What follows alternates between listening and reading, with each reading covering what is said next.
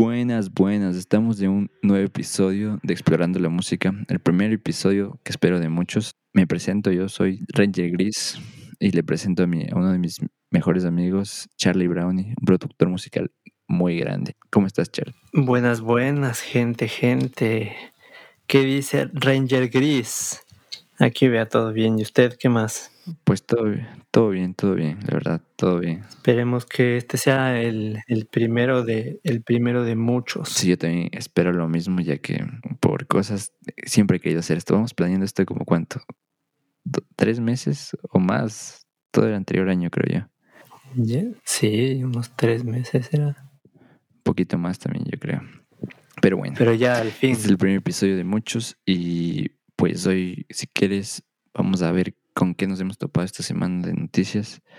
Bueno, los tres temas que vamos a tratar hoy en este primer episodio va a ser por qué la generación Z quiere vetar al rapero Eminem. También queremos hablar de cuáles fueron, o hacer un resumen de los Grammy de este 2021.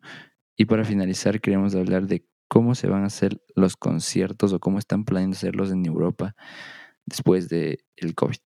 Eso principalmente. Entonces, si quieres, comienza tú con lo de por qué la generación Z quiere vetar al rapero Eminem.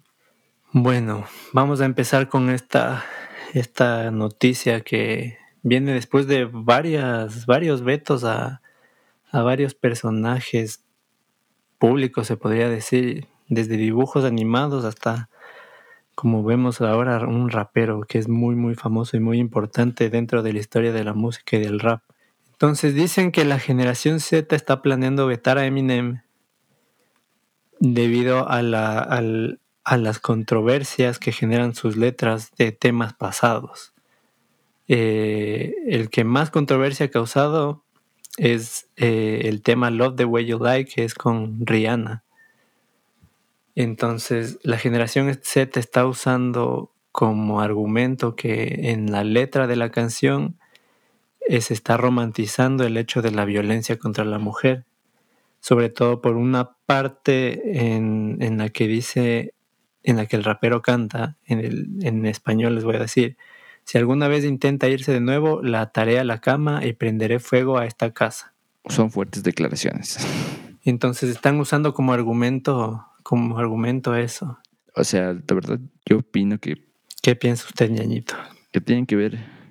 O sea, yo pienso que si lo ves de un sen- sentido literal, literal, literal, pues está mal. O sea, lo que dice está mal. Pero yo pienso que tal vez no se quería referir exactamente lo que dice literalmente, sino a otra forma de. Una forma diferente, porque el tema trata de muchas cosas. La canción no tiene como que un sentido a ser vetada por una línea. Yo pienso que cada persona debe tener su.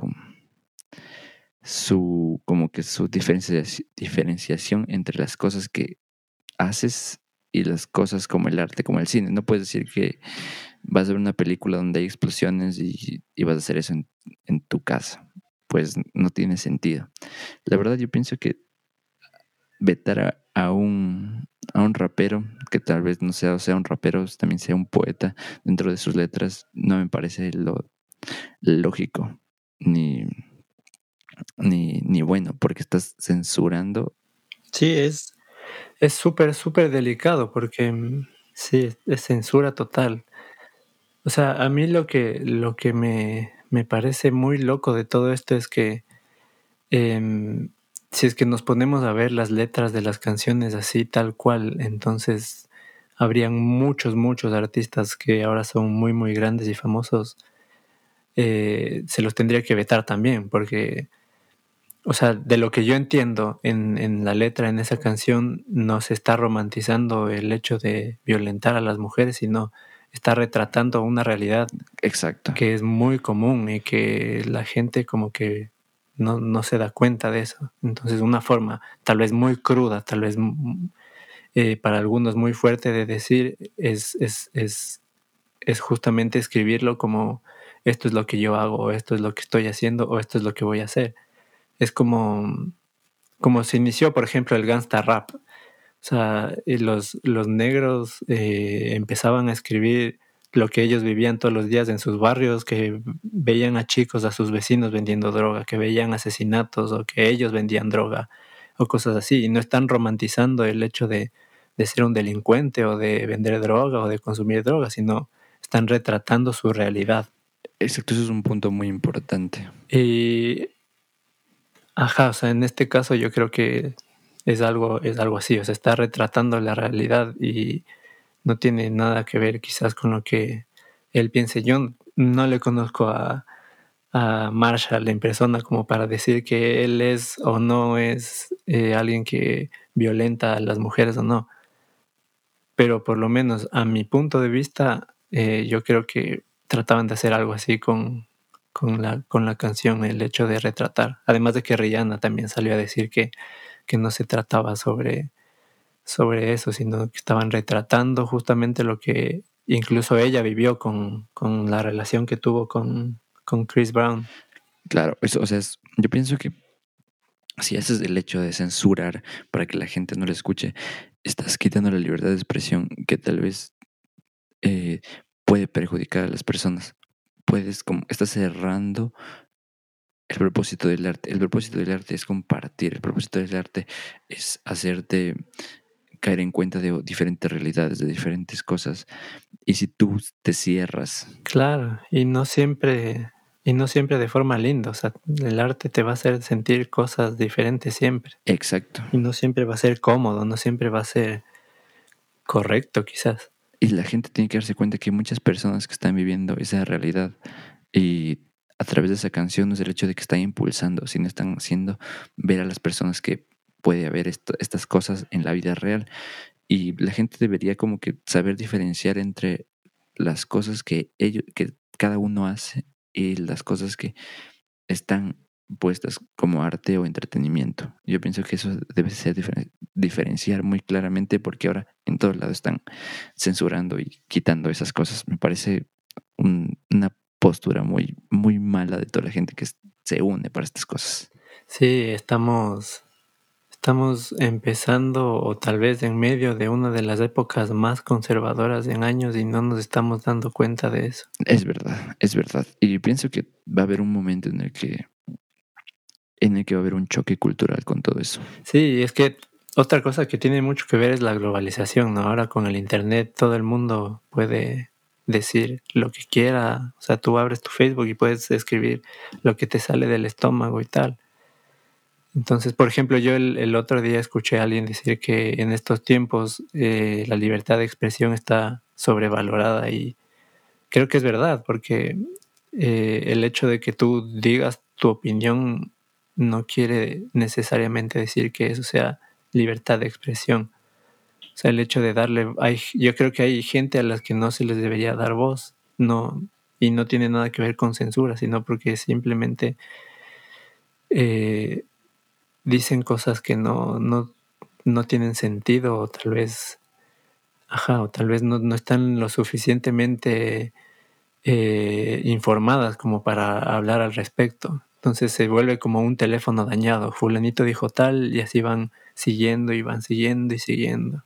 Sí, o sea, la verdad yo pienso que este tema de la censura puede ser muy fuerte, pero yo pienso que debemos llegar a un punto en el que las personas tienen que decir así como que si voy a aportar algo con lo que voy a decir, bien, si no, pues mejor evito comentar. Exacto. Pero censurar el arte, o sea, censurar porque sientes que te ofende o que estás haciendo o que, o que, o que puede hacer mal. Yo siento que en el arte y en el entretenimiento se tiene que llegar a un punto en el que no se, no se tiene que censurar, se tiene que explicar o se tiene que hacer entender a las personas que eso es entretenimiento. Y ya. O arte. Todo. Claro, es también. Muchas veces nos olvidamos de que es. La, la gran mayoría de veces es puro entretenimiento. O sea, si es que, por ejemplo, si es que nos ponemos a hablar así de, de las letras en, en, yo que sé, en las canciones de reggaetón, hay un montón de gente que las canta sin darse cuenta de lo que dicen algunas. Y que sí pueden ser misóginas o pueden ser. eh, pueden llegar a decir cosas muy fuertes eh, tendríamos igual que vetar a un montón de artistas. Pero la cosa no es esa. El, como que el objetivo no sería vetar, el objetivo sería hacer conciencia a cada persona que piensa que si algo está, dice mal, si no, quiere, o sea, las personas tienen que entender que si no quieres escuchar algo, no lo escuchas. Y ya. Y también tienen que entender que si tú escuchas algo, no lo vas a hacer. O sea, si tú escuchas esa frase que dicen dentro de esa canción, que dice que si se quiere ir, le voy a traer la caña, voy a prender fuego, no lo vas a hacer, porque eso está en tu razonamiento. Eso queda en ti. Claro, eso también, o sea, nos estamos, nos estamos yendo a, a, un nivel en el que, ah, es que yo escuché que en esta canción hacían esto, entonces yo también lo voy a hacer, y eso no es así. Esas cosas no pasan. Yo pienso que eso debería incentivar todos estos grupos a hacer conciencia sobre eso, no a vetar. Pero bueno, yo pienso que mejor pasemos de tema porque este es un tema muy, muy poco agradable, pero ya dimos nuestra opinión. Yo pienso que podemos... Sí, ya es muy largo, igual. Sí, sí, sí. sí. Creo que podría haber un, episodio dedicado a todo el tema de la censura y de... podcast entero, yo pienso que podría abrir. Sí, sí, sí. Solo sobre la censura. Una hora. Con varios invitados. Es buena idea. Yo pienso que si esto se agrava, sí podríamos hacer un episodio sobre la censura y, ver, y ver los casos y ver qué ha pasado. Pero bueno, yo pienso que mejor pasamos a los Grammy de este 2021. Dime, ¿qué piensas de los Grammy? Los Grammy fueron el día domingo. A ver, primero, este, como la gran mayoría de premios, yo pienso que muchas veces se toma en cuenta más el, el tema de, de qué tan comercial fue tu, tu proyecto, ¿no? Eh, creo que los Grammy no están exentos de eso, pero eh, siempre es bueno cachar como qué es lo que está pasando en, este tipo de, certámenes. A mí, a mi parecer, ¿no? Yo soy un poco escéptico con, con los premios así grandes. Ah, yo, igual, porque por ejemplo, yo, tengo una parte que a todos, o pienso que tal vez todo el mundo se da cuenta, pero nadie quiere decir nada, es porque The Weeknd no estuvo en los premios. ¿Qué, qué pasó? ¿Por qué nunca aparece? ¿Sí qué onda? dicen que lo descolan, pero no sé. Eso me parece. Porque es uno de los mejores artistas y no está ahí. Eso es cierto. Eh, y además en tema de reproducciones, The Weeknd ha, ha arrasado con varios mm, récords. Eh, él hasta hace poco estaba como que entre los artistas más escuchados en Spotify, por ejemplo. Y yo pienso que en diversas plataformas, no solo en Spotify. Apple. Ahorita las plataformas son todo, yo pienso. Sí, pues bueno, también el tema de que se, se dieron los premios sin gente, como un evento online, a propósito de del tema del COVID. Eso es algo también que creo que se va a empezar a ver muy, muy a menudo, con muy poca gente o tal vez sin nada de gente, o todo online. ¿Qué opinas tú el siguiente tema que tenemos de, los Billboard, Billie Eilish, canción del año. ¿Qué opinas? ¿Tú qué dices? ¿Qué opinas de Billie Eilish y de la canción del año, de ese premio? Em, yo creo que se lo merece. El, si mal no estoy, quien le produce es el hermano. Y el man es muy, muy pilas. O sea, él ha sabido como que manejar muy bien el estilo de, de Billie Eilish. Y, y se nota, ¿no? En, la gran mayoría de sus canciones, en este caso, la que ganó por grabación del año, eh, pues yo creo que se lo merece. La verdad. Sí, la verdad yo pienso lo mismo. El hacer Bill Eilish tiene su talento, pero su hermana, el productor, tiene ideas muy, muy buenas. O sea, saber manejar el estilo de música que, que ella hace, saber manejar las, las propuestas que tiene en cuanto a música, es un genio. Para mí, la verdad, premio bien merecido. Tal vez se lo hubiera podido ganar de Weekend, pero, pero es para otra conversación.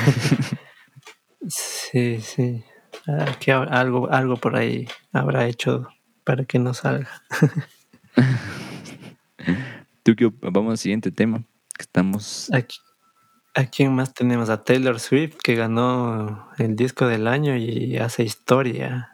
Sí, uff, Taylor Swift con el problema que tuvo con los contratos, con, con, los, con los masters de su música y ganó un premio, me parece una lucha y un premio que apoya esa lucha. Sí, sí, con eso le fue una bofetada con guante a, a la persona que tiene los derechos de sus másters y todo este lío que tuvo ella que decidió como eh, resolverlo a su manera. Es como decir, miren, yo puedo hacerlo sin ayuda de nadie. Y, lo hizo bien. Y lo hizo bien. Y pues la verdad, yo he escuchado las, o sea, como que las regrabaciones de los discos que, que tenía ella antes y suenan idéntico. No sé cómo lo hizo, porque qué difícil. Imagínate sonar idéntico. Mm, no lo sé. Pero mis respetos y un... Sí, después de, después de varios años. Exacto, años, músicos, todo. O sea, y este disco de folklore que no lo he escuchado, la verdad, no te voy a mentir. Capaz una o dos canciones, pero debe ser una obra maestra. Sí, es bueno. Eh, y también creo que es parte de, de lo de uno de los lados positivos del confinamiento después, o sea, a raíz del COVID, de la cuarentena mundial, muchos artistas sacaron varias, varios temas, varios álbums o... O están planeando o están en grabaciones. Varios proyectos. Ajá. Es, una locura. Yo me siento muy... Es algo positivo del COVID. ¿Por qué? Porque Metallica dijo que iba a sacar un disco para este año. Según lo que tengo entendido. qué, qué, qué locura. O sea, escuchar eso es como que... Wow. Exacto. Es se dieron tiempo. O sea, en el, el, tema de quedarse en casa encerrados, en muchas formas ayudó al, a que cada artista se sienta como inspirado a, hacer sus proyectos. Claro, no, sí, y les dio tiempo más que nada. Yo pienso eso más que nada. Claro, es también. Con tanto tiempo de sobra encerrado. Sí, pues vamos al siguiente tema, que es Beyoncé, la reina de los Grammys. ¿Se lo merece? Yo creo que sí. Sí, sí, yo también es eh, todo el trabajo de Beyoncé de tantos años y de ser tantas veces como nominada a la mejor artista o al mejor álbum o a muchos otros este, premios. La verdad es que mantenerse en ese nivel es un poco complicado, pero ya vemos que no es imposible. Y todo el trabajo que ella ha hecho se lo merece. La verdad, un premio merecido. Tal vez se debe como que... No, no, pienso que no está bien, pero decir esto, pero tal vez como que últimamente no, no ha surgido con, con la fuerza que tenía antes, o sea, con la presencia que tenía antes, pero sigue, sigue teniendo lo suyo. ¿Qué más tenemos? Bueno, las dos presentaciones destacadas fueron la de Dua Lipa y la de Bad Bunny. Ya sabemos, ya sabemos que Bad Bunny es un duro para la de Bad Bunny para todo todo el trabajo que el man ajá para lo que se le ponga. Tiene un muy buen equipo de trabajo. Para lo que se le ponga. Y sí, para que y todo lo que hace lo hace bien, pero el Dua Lipa, la verdad, qué buena presentación. Qué buen álbum Dua Lipa. El álbum es muy bueno también. Sí, esas canciones, ese estilo, esos arreglos, o sea, es para bailártelo completo. Es la, es la, es la mezcla perfecta de, de, no sé, de lo orgánico y lo digital. Yo podría decir de, lo, de un poco de la música de los 80 o podría ser 70 también. Y lo nuevo. Como que le dieron en el clavo y salió éxito tras éxito. Todo ese disco son canciones que te las disfrutas. Y más que nada, yo pienso que es algo innovador porque como que ahorita todo el mundo se cola donde esté pegando, en donde la música esté mejor. Em, que como que con este álbum también a todos los productores les dice como, eh, yo sé que con una laptop ahora es suficiente, pero muchas veces eh, también tenemos que darnos el trabajo como que de, de poner instrumentos de verdad, de poner a músicos a tocar, porque em, no sé si, no sé si cachen a Soundtrack, él hizo una de, de, de uno de los temas de ese álbum. Y ahí el man cuenta que tiene que la, el, el, el proyecto tiene full pistas y el man tuvo que como que ir agrupando y ahí el man se daba cuenta que hay un montón de detalles, desde electrónicos, o sea, hechos en computadora o con sintetizadores digitales, hasta por ejemplo, habían baterías tocadas de verdad o bajos tocados de verdad o guitarras. Entonces es como que esa, esa mezcla perfecta entre el hacer cosas eh, análogas, que es lo más tradicional, y hasta lo, lo que más feeling te puede dar de una canción, hasta el tema de. Ajá, eso, el tema más humano. Hasta el, lo que es ahora, ¿no? Que ahora con una laptop tú puedes hacer maravillas. Todo. todo. Pero sí, la verdad, sí vi ese video y es una barbaridad los detalles. O sea, yo me pongo a pensar y siento que debe haber un equipo de trabajo detrás de ese álbum súper, súper, súper grande. Y yo tengo una pregunta antes de, de acabar con este tema. Para usted, ¿tú crees que Bad Bunny pueda llegar más lejos de lo que ha llegado hasta ahorita? O sea, me refiero a explorar un campo más eh, de Estados Unidos. Mm, yo creo que de poder podría hacerlo, porque eh, con todo el equipo de trabajo que él tiene detrás y lo pilas que él es para hacer el negocio, que al final de cuentas la música es un negocio y él ha sabido cómo, cómo manejarlo, yo creo que podría este, llegar a hacer muchas cosas más. Pero no creo que lo haga, la verdad. Creo que como que ya llego al tope de lo que yo puedo pensar, ajá, a su pick. no, yo creo que todavía va a ir más lejos, más no por él, sino por el, o sea, por el género urbano en sí, porque ahorita yo pienso que el género urbano es el nuevo EDM. Bueno, sí, eso es cierto, el, el género urbano, como lo conocemos nosotros y como en otros lados quizá lo conozcan de otro nombre, está pegando mucho y eso ya vemos desde hace un muy buen tiempo. Exacto, lo que es el reggaetón, o más que eso no es reggaetón, es latin pop, pero eso yo pienso que estamos en los pies de que sea el boom. O sea, ahorita está comenzando el boom y va a llegar muy lejos. Estamos recién empezando. Yo digo, un año, en un año, eso va a estar, todo el mundo va a querer entrar a hacer reggaetón o latin pop, no sé cómo, no sé cómo decirlo. Sí, sí. Igual eso creo que podría hablarse en, otro capítulo porque es extenso. El tema de... Sí, sí, es un, es un tema que tú... ¿De qué va a pasar en el negocio de la música? Pues sí. Pero vamos a otro tema para ya acabar con este temita. Dicen que el sector del directo, o sea, de los conciertos en el Reino Unido, eh, dicen que van a implementar una forma para crear eventos solo para personas vacunadas. Dime, ¿qué opinas sobre este tema? Bueno, si es que estamos en Europa, genial.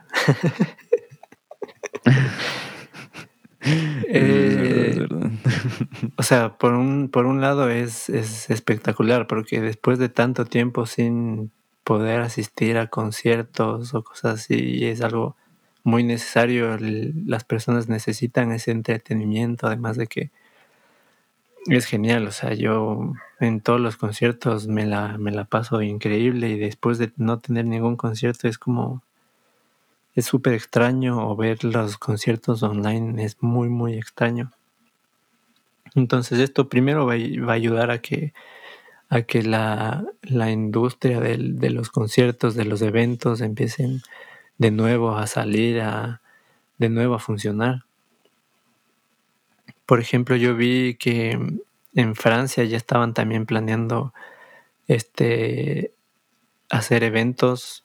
Pasaportes de vacunas. Ajá. Y también había visto que el gobierno de, Francia estaba pensando en, hacer eventos al aire libre y ellos les apoyaban a los artistas para que este, hayan pequeños festivales a, lo largo del, del país. Entonces eso también es una ayuda increíble a todo este sector que se vio muy, muy afectado. Sí, me, me parece una ayuda increíble. Sí, se vio afectado, pero yo siento que después de toda esta pandemia, esperemos que acabe pronto, esperemos que acabe más que nada. Eh, los conciertos van a regresar y la gente va a querer salir como nunca. Esto ya dicen, o hay, hay como que un archivo o como que un, un histórico de que la gente después de la gripe española, que fue la pandemia de los 900, salió a festejarse, a vivirse, a, vestirse bien, con todo. O sea, la gente después de esa pandemia salió a vivir la vida.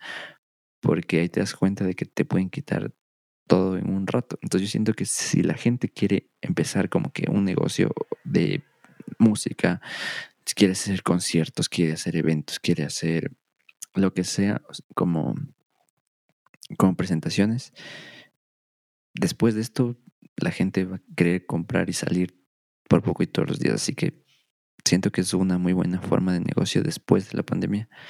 Ahorita no porque estamos todavía, pero y esos gobiernos que apoyan con estos pasaportes de vacuna están como que comenzando a, a mover el dinero, mover la gente para que ya puedan salir a disfrutar, a pasársela bien otra vez.